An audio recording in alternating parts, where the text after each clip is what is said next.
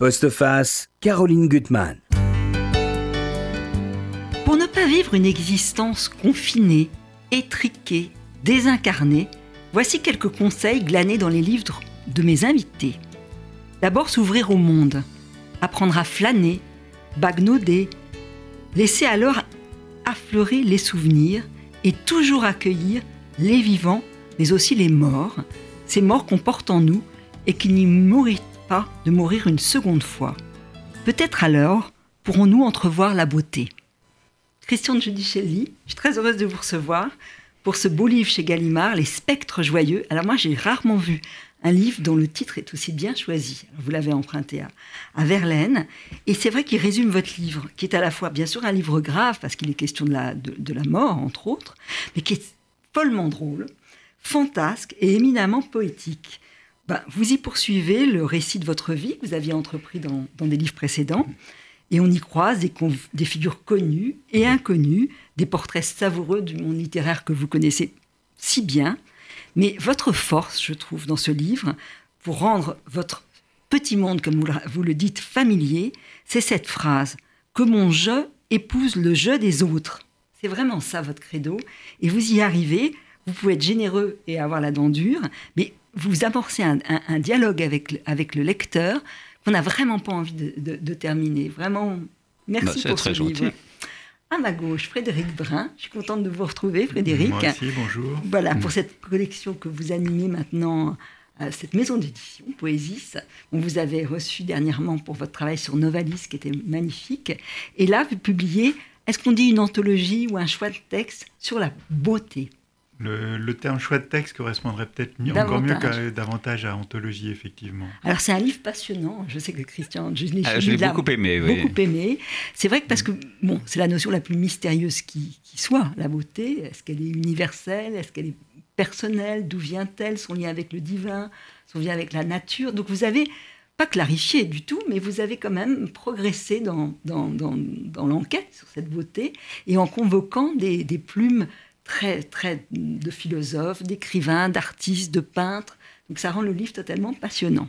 Mmh. Voilà, donc vous allez pouvoir intervenir. Alors moi, je vais tout de suite commencer à lire un extrait de vos spectres joyeux, cher Christian Julichelli. Il y a beaucoup de passages que j'ai envie de lire. Voilà. Revenons à mes spectres. Un mot qui ne rassure pas, je l'ai dit. C'est une erreur. Verlaine, évoquant sur le, sur le tard dans Letty et Erabundi ses voyages avec Rimbaud, n'hésite pas à l'employer agrémenté de l'adjectif joyeux, une trouvaille géniale pour définir leur couple de vagabonds désormais séparés. L'enfant terrible est parti sans Louis, peut-être même est-il mort. Non, il n'est ni parti ni mort, puisqu'il revient par éclair chasser sa mélancolie. La plupart de ceux que j'ai croisés ont laissé leur empreinte, souvent légère, épisodique, parfois insistante, jusqu'à l'obsession. Ainsi, le terrassier de Nice et l'étranger du bateau, si incrustés dans mon esprit qu'ils ne me quitteront jamais. Je les accueille volontiers, ces spectres dont je suis persuadé qu'autrefois ils m'ont souri au dernier instant de notre rencontre. C'est surtout ce sourire que je conserve, cette joie, merci Verlaine, d'une jeunesse qui refuse d'abdiquer. C'est bien ça, une jeunesse qui refuse d'abdiquer. Et oui, euh, il faut quand même se défendre contre l'usure du temps et Peut-être la, meilleure chose pour se défendre, c'est précisément de vivre au présent ce qu'on a vécu. C'est-à-dire, euh, je crois que c'est une idée que tout le monde partage, mais les gens qu'on a connus et qui ont disparu ou qu'on ne voit plus, ils sont en vous euh, et euh, ils vivent souvent. souvent, finalement, ils vous, ils vous appellent. on est en train de marcher mm-hmm. et on conserve l'image de quelqu'un qu'on a peut-être vu d'ailleurs qu'une soirée ou qu'on a qu'on a vu pendant six ans. Mais j'ai toujours pensé que s'il y avait une phrase, s'il y a une phrase que je n'ai jamais comprise, c'est la euh, phrase de Sartre, l'enfer c'est les autres, parce que pour moi le paradis c'est les autres. S'il y a un paradis sur Terre, c'est les autres. Ah, j'ai surtout une curiosité. Euh, euh, oui, j'ai une curiosité énorme. J'ai l'impression que l'auteur. Générosité, là. je trouve, dans tous les rapports que vous allez tisser dans, ce livre, qu'on va, va découvrir, des gens inconnus, des amants de passage, vous êtes un, un homme qui accueille. Oui, parce que mais c'est ma joie de vivre d'une certaine façon. Euh, s'il n'y avait pas ça, euh, euh, je vois pas ce qui me et le fait de pouvoir un peu en donner un reflet, évidemment, si pâle soit-il, parfois. Mais oui, c'est ma joie de vivre, ça a toujours été de rencontrer les autres. C'était peut-être dû au fait que j'étais un enfant. Je ne me suis jamais ennuyé dans, dans la vie, sauf quand j'étais tout petit, parce que j'étais fils unique. Et je me vois encore dans le jardin de mes parents en train de jouer tout seul aux billes, alors que je voyais que mes camarades avaient des sœurs, des frères, etc. Et euh, déjà, si euh, je pense que ma, ma vocation, c'est peut-être un grand mot, mais d'écrivain est née là. C'est-à-dire que j'avais besoin de me raconter quelque chose, parce que, euh, oui, j'avais besoin de trouver un autre, un autre univers. Et je l'ai trouvé dès l'école, parce qu'à l'école, c'était déjà l'entrée avec, les autres. Avec les autres vous parlez d'ailleurs très bien de, de, de de votre famille, hein, mhm. euh, du point de départ, c'est Nîmes.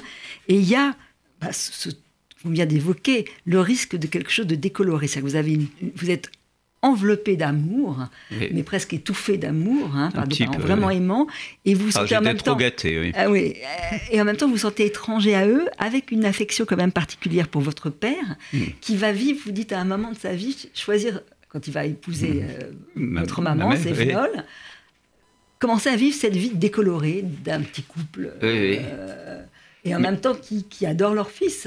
Oui, ça, ils m'aimaient beaucoup, mais un peu trop, mais j'avais pas grand-chose à leur dire, et, eux, non, euh, non, plus à leur façon. Il y avait une mhm. espèce de pudeur euh, qui faisait que, au fond, euh, il se passait pas grand-chose. Mais, c'est beau, vous le faites à, petite touche, hein, la façon dont vous peignez votre, votre père, Gavin, c'est ça? Oui, Gavin. Gavin, il était corse, corse hein, Gavin, c'est... Voilà, corse, et, qui va finalement céder c'est une sorte de. Il va céder. il aurait pu avoir un autre destin. C'est-à-dire, je, je, pense que mon père a été un héros jusqu'à. Euh, un héros. Euh, mhm. Je ne dis pas un héros euh, homérique, mais presque. C'est-à-dire qu'il. il, son père avait été tué à, Verdun pendant la mhm. guerre. Et donc, il n'a pas connu son père. Et euh, orphelin, il est venu, il a fait de bonnes études à, à Bastia. Et puis, il est venu, euh, il, il a traversé, il faut voir ce que c'était euh, ces années-là, mhm. partir, partir d'un village de 300 habitants perdu dans la mhm. montagne et arriver tout seul sans connaître grand, grand, monde dans la ville. Et puis, finalement, arriver à, s'en sortir. Moi, je trouve ça absolument admirable.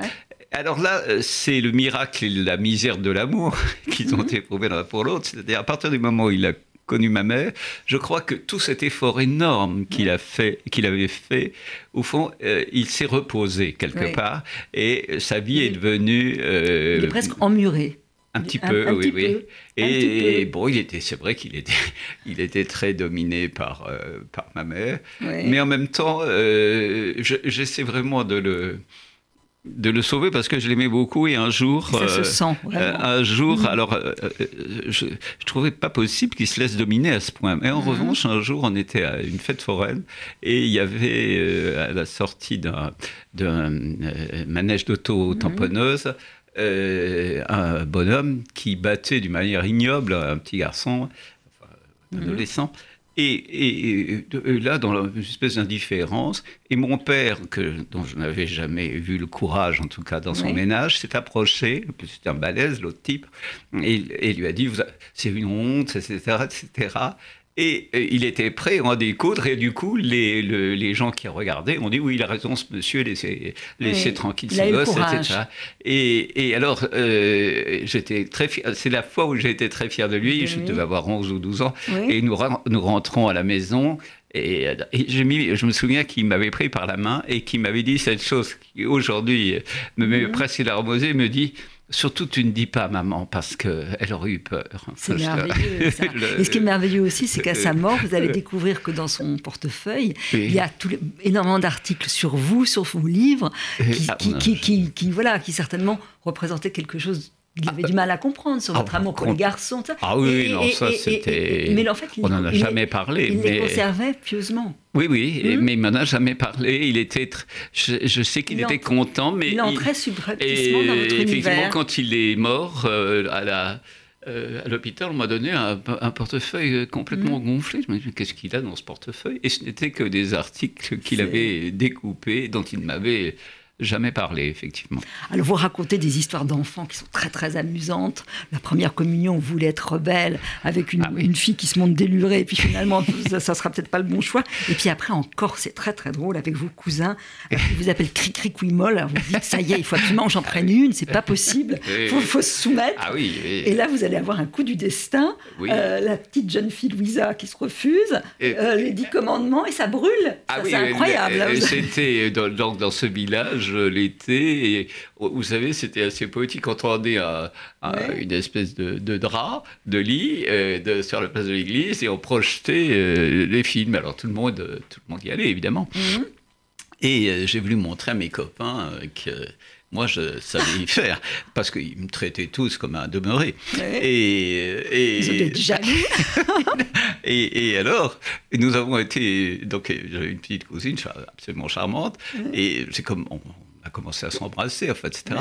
Et on a été favorisé par euh, le fait que la projection était fréquemment interrompue parce que la pellicule flambait au moment où les Hébreux traversaient la mer Rouge s'ouvrait. Et alors là, ça nous donnait, euh, ça ah nous bah, donnait la possibilité.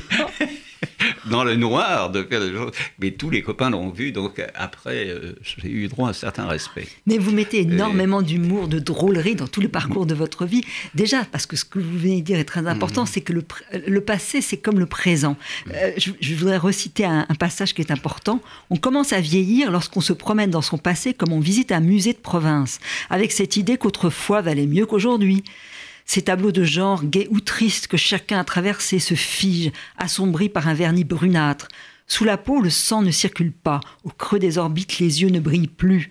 Le retour raté aux images anciennes suscite le regret, signe avant-coureur de la mort. Pour que cette autre foi reste en vie, il faut le relier à aujourd'hui, toujours présent parmi le présent. Opération difficile mais indispensable, sinon auto tirer sa révérence comme le papageno de la flûte enchétée, Gute Nacht, du falsche Welt. C'est tout à fait ça. Et c'est vrai que votre livre, toutes les rencontres que vous, allez, euh, que vous nous racontez, qui sont extrêmement drôles, parfois douloureuses, vous évoquez beaucoup la figure de, cet homme qui a, qui a une part très importante dans, votre vie, Claude, mais en, l'évoquant par la musique, par le dessin, par des choses, par tout ce qu'il vous a donné. C'est-à-dire qu'il est vivant parce qu'il vous a donné. Oui, il m'a apporté la musique notamment. C'est un très bon pianiste. Il était peintre, mais euh, il était aussi un très bon pianiste. Et euh, découvrir la musique euh, avec quelqu'un qui vous l'a fait découvrir en jouant lui-même, je suis assez fanatique des concerts, je vais souvent. Mais là, c'est encore plus extraordinaire, même si on fait des fausses notes, ça n'a aucune importance. La musique est beaucoup plus présente. La musique est présente. Alors la musique, elle est présente dans votre écriture. Hein, le rythme, quand vous évoquez euh, la vie au Maroc, vous avez un, passé à, des moments merveilleux de sensualité. Vous parlez de camaraderie sexuelle. Et ça, c'est vrai qu'il y a des liens qui vont, qui vont vous, C'est-à-dire que la, camaraderie, la camaraderie sexuelle, de, pour un sexe ou l'autre, m'a toujours paru une chose dont on ne parle pas beaucoup et que je trouve euh, particulièrement... Euh, euh, charmante, je veux dire. Mhm. Alors que la passion est pour moi une chose totalement dévorante et que je, mhm. que je n'ai pas envie, que j'ai éprouvé, mais que que je ne, dont je garde un mauvais souvenir. je crois qu'une espèce de non-sacralisation de l'acte sexuel avec euh, l'affection qui peut s'y ajouter est beaucoup plus souhaitable que quelque chose qui vous dévore et, quand la personne qu'on aime, on dit ah, il est 10 heures du soir, elle m'avait dit qu'il venait à 10 heures, il est 10 h 05, ça ne va plus. Pour moi, c'est c'est quasiment l'enfer. Alors là, c'est très, c'est très drôle parce que vous dites des choses qui sortent de vous, qui sont jamais complaisantes et au fond c'est très, juste. Alors dans, dans, dans, les histoires de rencontres euh, dues au hasard, moi ce que j'ai vraiment aimé, c'est votre qualité d'écoute. Euh, euh, un exemple parmi d'autres, il y en a plusieurs. Vous racontez que quand vous sortez votre premier roman au seuil, il y a un, vous recevez énormément de lettres, euh, dont un, homme, vous pensez qu'il a un âge certain, vous n'en savez rien d'ailleurs, qui vous dit qu'il ressemble à Alec Guinness. Oui, ce qui n'était pas exactement tellement attirant, à vrai dire, pour un jeune homme de 18, de, 20 ans. Et, et, vous allez le rencontrer, oui, et il va vous raconter. Et chaque fois, c'est des, des, parcours tellement étonnants. C'est un moine. Oui, oui, c'est un moine qui a écrit d'ailleurs, je ne dirais pas son nom, mais. Euh, Et alors, il était à la fois admirable et, ridicule. C'est-à-dire qu'il se dévouait beaucoup et, et en même temps, il, était complètement obsédé. Alors, moi, je trouvais que c'est. Parce que ma, ma famille étant protestante, mmh. donc c'était. Beaucoup de pasteurs quand j'étais enfant, je m'en mmh. suis beaucoup délivré quand même. Je rien mmh. contre les protestants dans l'absolu, mais euh, dans le particulier un peu. Et euh, donc, euh, lui, c'était. Il n'était pas du tout. moi, j'ai toujours pensé que une foi réelle, qui était la sienne, devait, devait aussi vous. Enfin, vous vous aider à sortir d'obsession. Mmh. Et lui, il ne parlait que d'obsession. Que d'obsession. Et, j'étais très déçu par, ça, son comportement. Cela dit, c'était un homme qui, était, qui avait beaucoup de mérite. Mais là, ce qui est très étonnant d'ailleurs dans tout ce que vous racontez, c'est que vous, vous êtes poli, vous écoutez et vous, n'apportez pas la contradiction. Vous, laissez, vous voulez laisser la liberté aux autres de se tromper.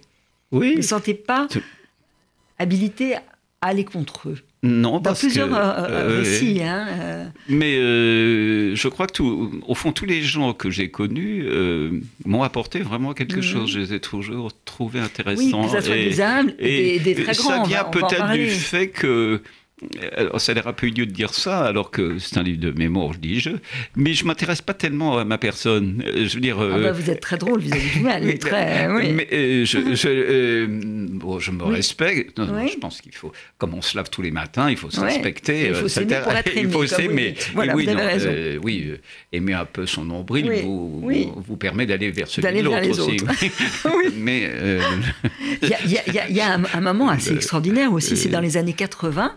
Vous êtes à Saint-Germain-des-Prés, vous avez une petite chambre, je crois, rue le bon et, vous allez rencontrer un, Roumain qui, est un mendiant, enfin plus ou moins. Et bon, bah, vous allez le prendre chez vous parce qu'il vous bah demande l'hospitalité, on sent qu'il est misérable et que vous ne pouvez pas lui dire non. Et oui. Ça, c'est étonnant quand même. Mais en même temps, c'est assez drôle parce que. ah oui, euh, je veux dire, c'est une époque, là, j'ai l'impression d'être ouais. Mathusalem quand je raconte ça. Mais quand euh, je suis arrivé à Paris après le bac, donc. Mmh. Euh, 17 ans. Euh, euh, c'est incroyable la façon qu'on avait de vivre. Je veux dire qu'on allait d'une chambre, on était fauchés, euh, on allait d'une chambre de bonne à l'autre, on fermait jamais la porte. Le nombre de gens qui m'ont hébergé et que j'ai hébergé est absolument incroyable. Aujourd'hui, évidemment, ça paraît complètement extravagant. Et là, quand même, j'avais une petite inquiétude parce que qu'il était évidemment quand même très mal en point et je devais aller passer le week-end chez un ami, loin de Paris. Et, je lui ai laissé le, cette chambre et, le, ce à quoi je tiens, c'est-à-dire quelques tableaux, euh, etc. Euh, et, je me suis dit, ça. Euh, J'ai peut-être été un tout petit peu Oui, je vais, je vais retrouver, je vais me retrouver. Voilà. Eh bien, pas du tout. Et, il m'avait simplement laissé un petit mot, il était parti. en disant, et vous l'avez jamais revu? Merci. Non, non, non. Ah, mais c'est ça d'ailleurs, la, au fond, la beauté de l'instant, c'est aussi ça. C'est-à-dire qu'au fond, on a, on a quasiment échangé trois mots.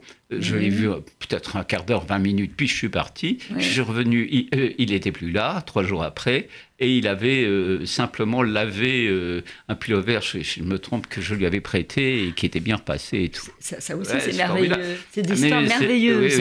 Alors, merveilleuses aussi sont les histoires des écrivains, vous les connaissez mieux que, que quiconque. Alors, vous êtes toujours, bien sûr, dans le monde littéraire, auprès de Renaudot et ailleurs, mais là aussi, vous êtes capable de tout voir, le fiel des écrivains entre eux, la ah, jalousie, la, flatterie. Euh, euh, alors vous dites d'ailleurs que la flatterie est un investissement. Alors ça peut se retourner quand même contre vous. Alors, pendant, à France Culture, vous avez avec, euh, travaillé avec Roger, Roger pendant combien d'années vous avez oh, une mission 35, formidable. ans, et puis je l'ai fait même après sa mort. C'était merveilleux ça.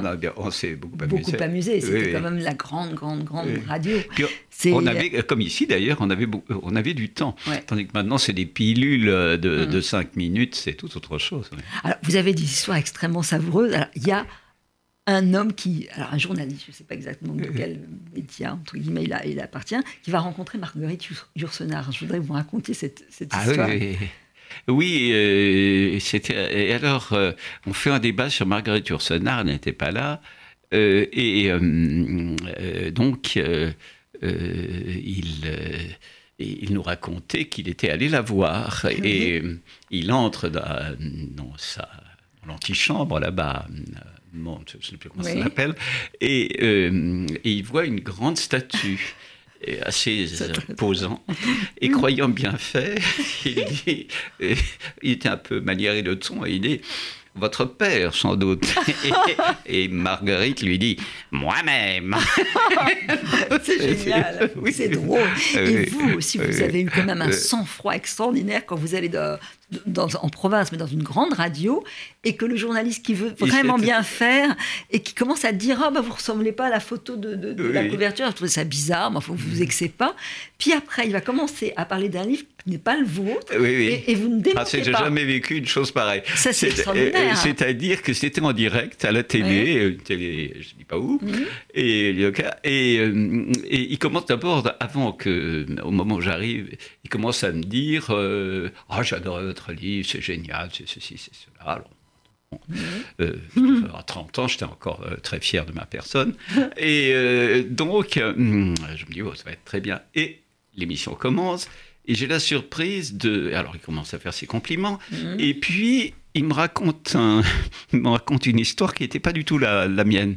Et j'ai compris qu'il s'était trompé de fiche, en fait. Et, terrible. Et, donc, euh, il me pose des questions, il me raconte une histoire, j'ai compris. Il me, et il me pose une question, et j'ai essayé de. L'habitude de la radio m'a fait dire, je n'ai pas voulu le contredire, j'ai dit oui, il y a ça, mais il y a aussi. et je me mets à raconter mon histoire à moi. Et il était, et alors il s'est rendu compte qu'il s'était trompé. Il était complètement affolé. C'est et, et, oui, ça, ça. Et, et, alors euh, l'émission devait durer 20 minutes, c'était relativement long. Et il ne savait pas que dire. Et alors de temps en temps, je m'arrêtais parce que je... oui.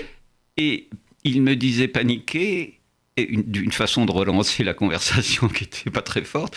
Et quoi encore et, là, c'est votre espèce de, de, ah de, politesse et finalement quand même toujours de générosité. C'est comme ça qu'on bah, aime les autres. il était très gentil. Et après, il a, il a été ah. effrayant, mais il vous a invité dans un mauvais restaurant pour bien faire, un restaurant ah chic. Hors de prix, euh, ennuyeux. Il m'a dit on va voir, euh, euh, on va aller dans une boîte de nuit, la meilleure de, de, l'endroit. Il y avait deux pelés et trois tondus, c'était une catastrophe. Après, euh, enfin, c'était euh, la nuit et la soirée a été euh, absolument affreuse. alors, dans votre livre, il y a énormément de portraits passionnants de gens que vous avez croisés, de, de visions de la littérature. C'est vrai que vous avez eu les plus grands. Alors, il y a des interviews qui sont très très drôles, mais totalement ratées, de gens épouvantables, dont Fourisson, qui avant d'être ah, révisionniste avait dit des horreurs sur l'autre Hamon. Euh, bon, et d'autres que je ne citerai ah. pas, des, interviews qui sont très drôles aussi, de cet euh, anglais Robert Graves, oui, qui que, pas que j'admirais beaucoup, mais il était, je ne sais pas s'il avait bu, s'il s'était drogué ou s'il était gâteux. Et je peux le dire maintenant qu'il est mort, mais j'avais beaucoup aimé les livres de Robert Graves, vous savez, euh, Moi, mm. Claude, etc. Oui. Et, donc c'était du direct, là aussi. Vous qui connaissez très bien les choses, vous allez voir, euh, la situation était très pénible. Il s'assied, on, m'avait dit qu'il parle parfaitement français, et je pose une question, et il dit un truc comme ça, il ulule et dit les runes, les runes, les runes. Il se lève et il va sur le mur du studio en train de faire des dessins je disais aux techniciens, comme ça, je faisais un geste pour que pour qu'ils viennent le faire rasseoir. Et pendant dix minutes, il n'a dit que ces mots les runes, les runes, les runes. C'est affreux. C'est une histoire affreuse, terrible. On va revenir sur tous les, les portraits qui sont dans votre livre, Christian Giudicelli, Les spectres mm. joyeux, chez Gallimard. Dans votre livre, il y a un moment où vous parlez de ce que la beauté peut être fulgurante, la beauté d'un être croisé. le, ce terrassier, vous êtes ah tout jeune, et vous voyez ce garçon, d'ailleurs les gens sont autour de lui, qui est d'une beauté extraordinaire. et, voilà, ça va me servir de, très maladroite. non, non, c'est excellent parce que justement, c'était, euh, c'est très mystérieux la beauté. D'ailleurs, on va voir dans le, les textes car, euh, que vous avez euh, préfacé, enfin, vous avez organisé.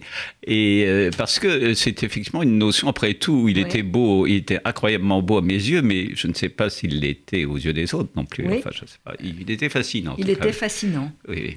Alors, Poésis, euh, cette, maison d'édition que vous dirigez, Frédéric Brun, elle existe depuis combien de temps maintenant Quatre ans, depuis 2015. 2015. C'est à peu près le rythme de quoi? Un ou deux livres par an? Deux livres par an. Nous avons publié huit livres pour l'instant. Huit livres, Huit livres. dont le Novalis, le Novalis, l'anthologie Habiter poétiquement le monde. Qui est très belle, oui, autour de la notion de la qu'est-ce que la poésie dans notre monde aujourd'hui? Alors le, oui, effectivement, le, le, le, programme euh, éditorial, c'est euh, de se consacrer à la relation poétique avec le monde. En fait, j'étais, euh, vous parliez de Novalis, j'ai été fasciné par l'aventure du pré-romantisme allemand et, mhm. et, cette revue l'Athénaum qui souhaitait placer la poésie au centre de toutes les disciplines. Mhm. Et, de, et, de, réfléchir sur le poétique. Mais quand je parle du poétique, c'est le poétique même avant le verbe, avant, avant la création. C'est la, tout simplement la poésie, la beauté qui est dans le monde. Mhm. Donc quand on m'a, il y a eu un certain concours de circonstances qui a fait qu'on m'a suggéré de faire une anthologie sur la beauté. Et j'ai trouvé qu'elle ça rentrait bien dans ce programme éditorial parce que finalement, euh, essayer d'approcher euh, euh, une définition de la beauté est impossible. C'est mhm. impossible de mhm. définir la beauté. Mais en tout cas, de, suivre des pistes de réflexion, euh, me semblait très intéressant pour aussi comprendre euh, le poétique dans l'existence. Ah, vous citez d'ailleurs un extrait d'un texte de, Novalis sur la poésie du monde qui est beau. Celle qui palpite dans les plantes, rayonne dans la lumière, sourit dans l'enfant, étincelle dans la fleur de la jeunesse, s'embrase dans le cœur aimant des femmes. Bon, antérieure à la poésie du verbe. C'est vrai que cette, notion de poésie, de beauté, vous allez la, décliner en différentes rubriques. La beauté face au lait, ça c'est Baudelaire, c'est la beauté convulsive, c'est comment vous, vous avez abordé cette question-là Comment je l'aborde mmh. euh, bah, Effectivement, j'ai voulu l'aborder. Euh, le, beau et bizarre, euh, mmh. c'est cette cassure en fait avec la modernité, parce qu'on s'aperçoit que pendant de nombreux siècles, la, la, beauté a été associée au divin. Euh, c'est toute votre première partie d'ailleurs. Et, c'est vrai, et vrai que, que à, un moment donné, la, modernité a essayé de, de, de, casser tous ces codes, donc on ne peut pas passer euh, à côté de, de, cette étude. D'ailleurs, quand, quand j'ai euh, lu votre livre, je, je ressens que euh, la, beauté peut être aussi, euh, comme selon Rimbaud, amère mhm. parfois. la, beauté ne correspond pas forcément à des, à des canons, à des, à, des prototypes. Mhm. chacun a sa propre beauté. Une phrase toute simple est celle de Sappho qui dit mhm. la plus belle chose du monde, c'est celle dont on est, pris, tout simplement. C'est vrai. donc, donc non, j'ai voulu, j'ai voulu suivre des pistes, ne pas trop insister euh, surtout sur une tendance en, particulier. Mhm. Euh, vous me posez la question par rapport au beau qui est le, beau. Euh, est-ce que, le beau, est-ce qu'il y a de la, parfois, on cite souvent la charogne, le, mhm. poème de, Baudelaire. Qui fait naître la beauté dans la charogne. Moi, personnellement, par ma sensibilité, je suis plus attiré par euh, une certaine grâce, une certaine forme de dépassement de, de, la beauté. Mais je, je, conçois tout à fait, bien sûr, euh, qu'on veuille sortir de ces codes pour pas tomber dans des, euh, dans, dans, des schémas trop... Des stéréotypes. Des, des, stéréotypes. Maintenant, je pense que cette anthologie va plus dans le sens du dépassement par la beauté, mm-hmm. l'émotion par rapport à la beauté. Mm-hmm. Euh, quand, j'ai commencé à, réaliser cette anthologie, j'ai été surpris euh, par le nombre de textes depuis, euh, depuis 20, siècles qui ont été écrits sur la beauté, des textes très contradictoires, ça part dans tous les, sens. Vous les faites entendre, hein, ces contradictions. Et oui, j'ai voulu les laisser pour c'est un, un, livre qui permet d'approcher la beauté, puis chacun suit son propre Mais c'est vrai comment vous avez opéré les choix? Parce que c'est vrai que vous avez trouvé chez les philosophes, chez les écrivains, chez les artistes, chez les peintres, on parlait mhm. de, textes de, Van Gogh ou de Lacroix qui sont très beaux. Mhm. Euh, comment vous avez réussi un travail colossal quand même? Oui, euh, vous savez, quand on est, quand on est passionné, ça, ça paraît colossal, et puis finalement, mmh. euh, on, on, est tellement attiré par le travail qu'on a envie de faire qu'il il, n'est pas si colossal que. La beauté et l'utilité, ça c'est très intéressant, c'est toute la partie, cette euh, partie-là. La beauté oui, alors ça, ça, alors, c'est une notion qui revient par rapport, euh, vous savez, le thème poésis, qui, qui vient du mmh. grec poiesis. poiesis, au départ, était a été définie comme fabriquer, produire, créer. certains philosophes ont étendu cette notion de fabriquer, créer, créer, produire à fabriquer du beau. Donc, euh, on peut, je, je, suis parti par exemple sur un texte de, William Morris mhm. euh, qui, euh, qui considère que la fabrication du beau doit être dans la société même et, dans l'objet, pas uniquement dans les œuvres d'art. Mhm. Je pense que la beauté, elle, n'est pas simplement dans les œuvres artistiques, mhm. elle, elle, doit être partout et c'est dans ce sens-là qu'elle nous, qu'elle nous permet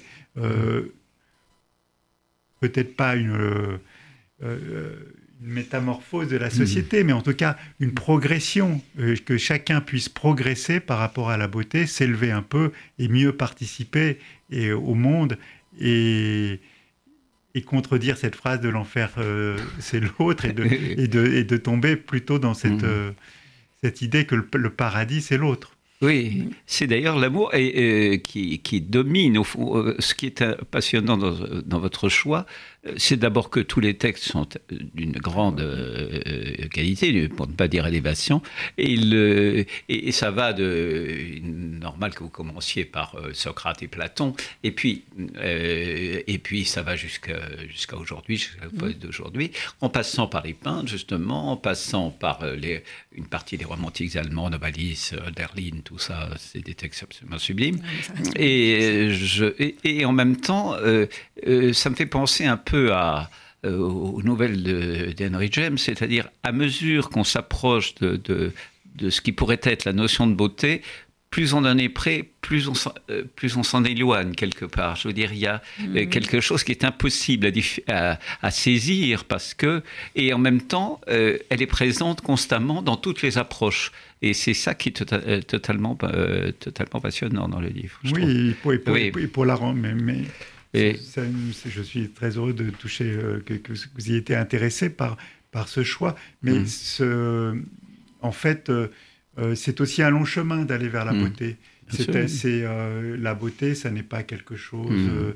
euh, de, facile, d'éthéré. Mmh. Je pense que la beauté apparaît aussi encore davantage après la souffrance. Moi, moi j'ai le, le, deuil a fait, partie, était, au, centre de votre livre. Et je, et, je, pense que quand on a perdu des êtres chers, euh, on, se rend compte aussi, on a, on a une espèce d'attirance de, hmm. euh, pour la beauté qui, euh, qui augmente. Qui, qui, augmente. Parce que la, beauté régénère. je pense que la beauté est une source. Et puis elle vous fait aimer le monde quand même. Hmm. Je veux dire, c'est le. Et là, euh, il y, a des textes euh, vraiment, euh, on pourrait quasiment tous les citer. au fond, ce que j'aime le moins quand certains auteurs s'expriment sur la beauté, c'est quand ils en ont justement une définition. J'admire d'une certaine façon André Breton pour tout ce qu'il a apporté. Je trouve ça immense critique par ailleurs pour mhm. euh, la, compréhension de la littérature, etc., de la peinture évidemment. Mais euh, l'idée de vouloir réduire à cette idée de convulsion, la haute sur la convulsion, c'est très réducteur, hein, enfin justement. Mhm. Euh, et je crois qu'on a les textes les plus passionnants, c'est-à-dire les, les, les 9 dixièmes des textes, c'est justement des textes qui évitent la beauté, c'est ça. Enfin, je veux dire, parce que la beauté, c'est pas ça. C'est vrai que dans, dans, le choix, dans le choix, euh, les philosophes ont beaucoup mhm. parlé de la beauté, mais je pense que les artistes, ah les, peintres, les musiciens euh, mhm. parlent merveilleusement de, ah la beauté parce qu'ils sont dans l'émotion, ils sont, ils sont, ah, les, pages de Van Gogh que vous citez sont bouleversantes, les, de la Croix aussi, enfin tout ça, c'est absolument Ils, ils ne sont pas dans la définition. On a beaucoup, à, on a à apprendre bien sûr des philosophes, mais j'ai été encore plus attiré par, par, les textes des poètes et des artistes. Euh, Christian Giudicelli, je reviens à vous euh, et au spectre joyeux. C'est vrai que vous avez cohabité avec, avec les plus grands, hein, que ça soit vous avez croisé Philippe Soupeau, vous, Julien Green, des mm. anecdotes très amusantes parce que vous allez mettre en, valeur les textes d'Éric Jourdan qui sont très olé olé, on va dire ça. Mais bon, et vous vous moquez beaucoup de vous-même. Euh, d'ailleurs, là, vous êtes un homme de théâtre. Alors, votre une de vos premières pièces n'était pas un grand succès. Mais bon, le théâtre, il n'y a rien de plus difficile, je pense. Parce qu'un livre, on peut sauter des passages. Une pièce de théâtre, on peut s'endormir. Mais là, il y a une pièce, on ne va pas s'endormir. J'aimerais que vous nous le disiez, euh, qui se joue actuellement et rendre hommage à la jeune troupe qui. Ah oui, c'est. Euh, je suis très content parce que j'ai travaillé avec des acteurs et des actrices très connus. Mais là, ce sont des jeunes acteurs. Ils sont sept. Et euh, j'ai écrit pour eux une pièce qui s'appelle Le jour qui vient. C'est un poème d'Aragon d'ailleurs. Mhm on veille, on pense à tout à rien, on écrit des vers de la prose, on doit trafiquer quelque chose. souvent, euh, en trafiquant le jour qui vient. Enfin bref.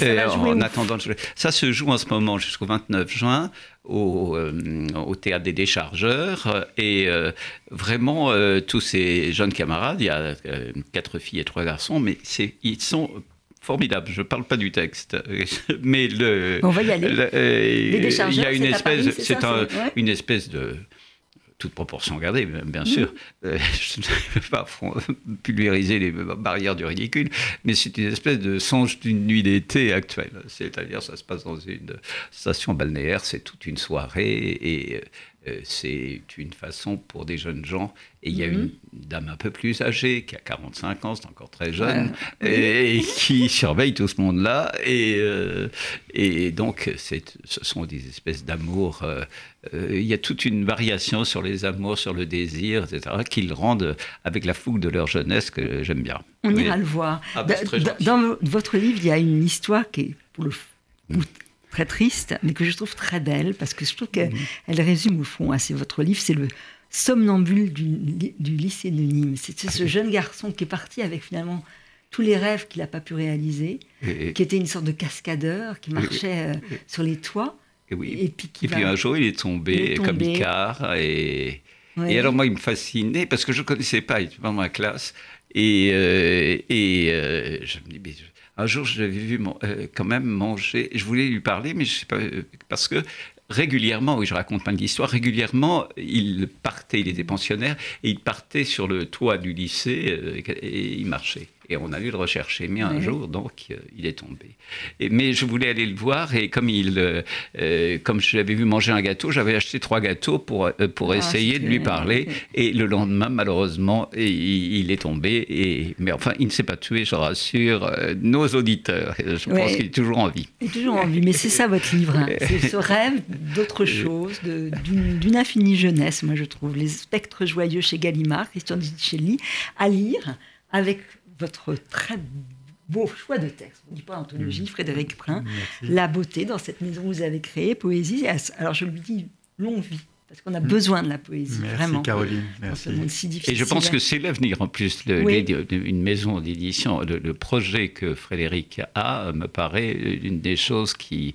Il travaille pour le, pour le futur de la littérature. Vous avez raison. Bah, merci, à tous les deux. Merci pour ces encouragements. Merci.